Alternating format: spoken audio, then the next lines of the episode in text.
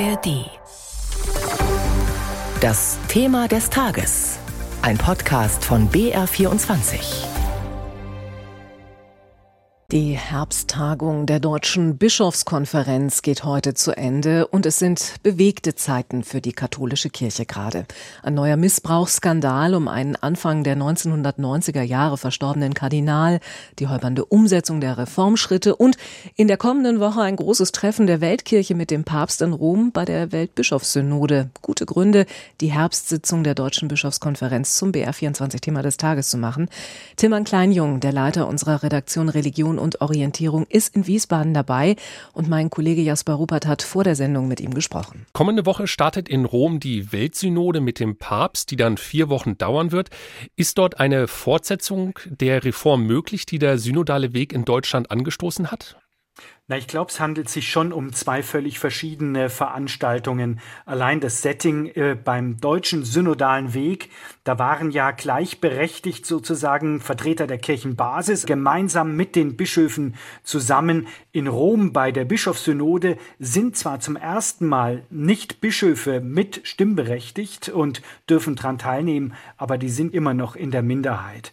Und tatsächlich hat die Bischofssynode des Papstes auch einen etwas anderen Anspruch. Der Papst will dieses Thema, dieses schwierige Thema Synodalität, also gemeinsam Kirche gestalten, übersetze ich das mal so, äh, in dieser Synode besprechen.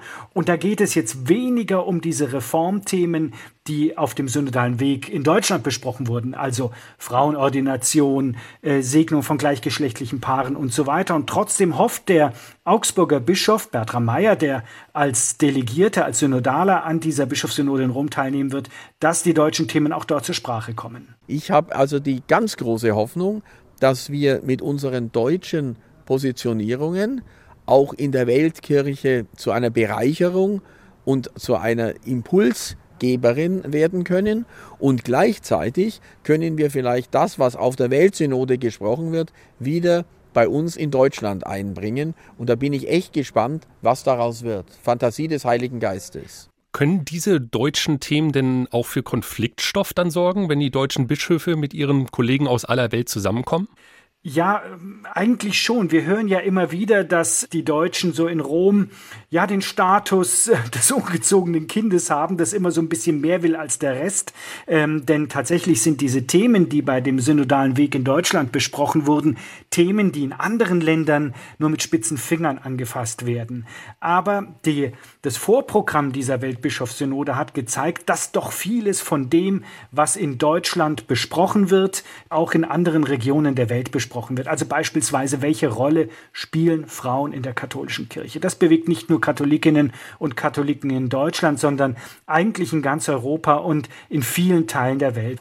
Der Papst hat aber gesagt, er will zuallererst hören, also dass man sich gegenseitig zuhört. Er will nicht so sehr in die Sachdebatte einsteigen und trotzdem sagt also der Vorsitzende der Deutschen Bischofskonferenz, dann geht es aber auch um unsere Themen.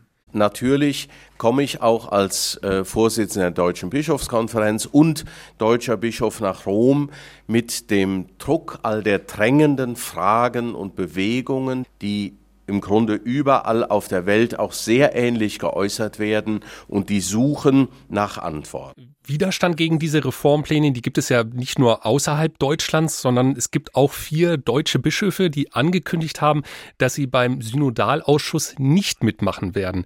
Wie gespalten ist denn die deutsche Bischofskonferenz?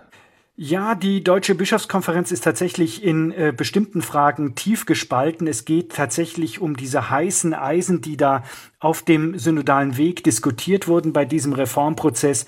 Und da gibt es eben deutsche Bischöfe, die sehr klar sagen, hier gibt es klare Anweisungen aus Rom. Zum Beispiel beim Thema Segensgottesdienste für homosexuelle Paare. Da hat Rom gesagt, nein, das gibt's mit uns nicht. Das ist nicht vorgesehen.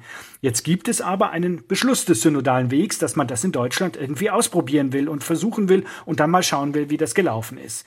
Und deshalb gibt es einige Bischöfe, unter anderem den Kölner Kardinal Rainer Maria Wölki oder den Regensburger Bischof Rudolf Voderholzer, die sagen, nein, ich, wir machen da jetzt nicht mehr weiter mit, wenn es um die Umsetzung dieser Beschlüsse geht. Da soll es einen Synodalausschuss geben und da hat auch beispielsweise der Passauer Bischof Stefan Oster gesagt, ich mache da nicht mit. Und ich habe ihn gefragt, warum denn er erst einmal da eine Pause machen will beim synodalen Weg. Und dann habe ich insgesamt den Eindruck gehabt, dass die Polarisierungstendenzen durch den synodalen Weg nicht geringer geworden, sondern größer geworden sind. Also Polarisierung zwischen Rom und Deutschland, Polarisierung unter den Bischöfen und Polarisierung im Volk Gottes sagt der äh, Passauer Bischof Stefan Oster, der tatsächlich auch als Synodaler dann in Rom anwesend sein wird und auch eine deutsche Stimme sein wird, die bei dieser Bischofssynode vertreten ist. Wenn die Deutsche Bischofskonferenz in diesen Themen so gespalten ist, wie kann es denn dann weitergehen mit dem synodalen Weg? Ja, diese vier Bischöfe, von denen wir gerade gesprochen haben, die haben gesagt, wir wollen den synodalen Weg nicht weiter finanzieren, mitfinanzieren. Und da versucht man jetzt eine Brückenkonstruktion zu gestalten, dass dann doch die Bischofskonferenz durch diese Entscheidung nicht gebremst ist und nicht im Ganzen aussteigen muss. Da sind die Bischöfe eigentlich hier in Wiesbaden sehr zuversichtlich, dass es diese Brücke geben wird, dass man dann tatsächlich Anfang November ist geplant, gemeinsam mit dem Zentralkomitee der deutschen Katholiken in einem sogenannten Synodalausschuss überlegt, wie man die Beschlüsse des synodalen Wegs dann auch in die Praxis umsetzt und wie man auch das Gespräch mit Rom sucht. Anstoß für diese ganzen Reformbemühungen von Laien und eben progressiven Bischöfen war ja die Vielzahl von Missbrauchsfällen in der Kirche. Und die Kirche in Deutschland kommt bei diesem Thema nicht zur Ruhe. Jetzt sind Vorwürfe gegen den 1991 verstorbenen Kardinal Hengsbach bekannt geworden. Gibt es denn darauf schon neue Reaktionen? Ja, tatsächlich haben wir hier mit mehreren Bischöfen sprechen können in Wiesbaden und vor allem der Nachfolger von Hengsbach als Bischof des Ruhrbistums Essen, Franz Overbeck, ist sehr erschüttert über das, was da über seinen Vorgänger ans Tageslicht kam.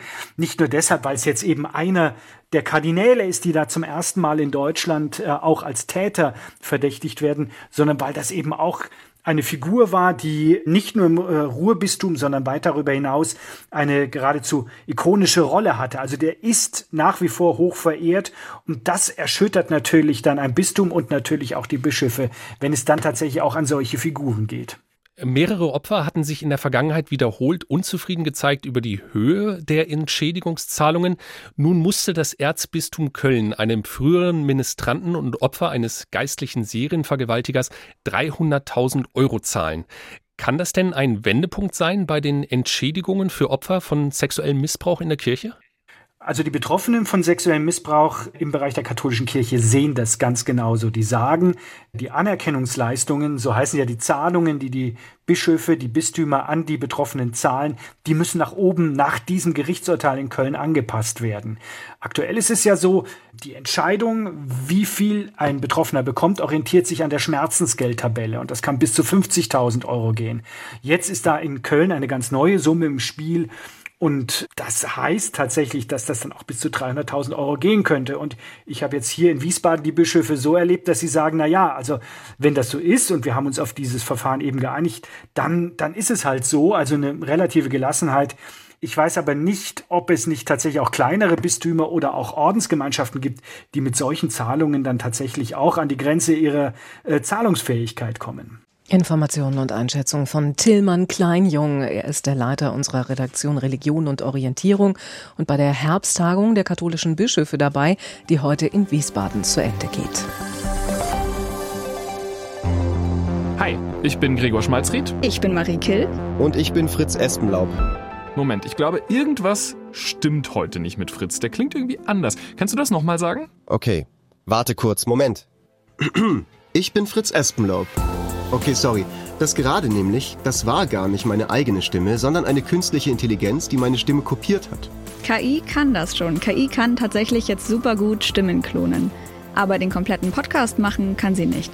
Zumindest noch nicht. Also künstliche Intelligenz überschwemmt ja gerade förmlich die Welt. Sie wird jeden Tag immer besser und deswegen beschäftigt das Thema auch nicht mehr nur Fachleute, sondern es beschäftigt uns eigentlich alle. Und deswegen stellen wir uns in diesem Podcast die Fragen, die so viele Menschen gerade beschäftigen.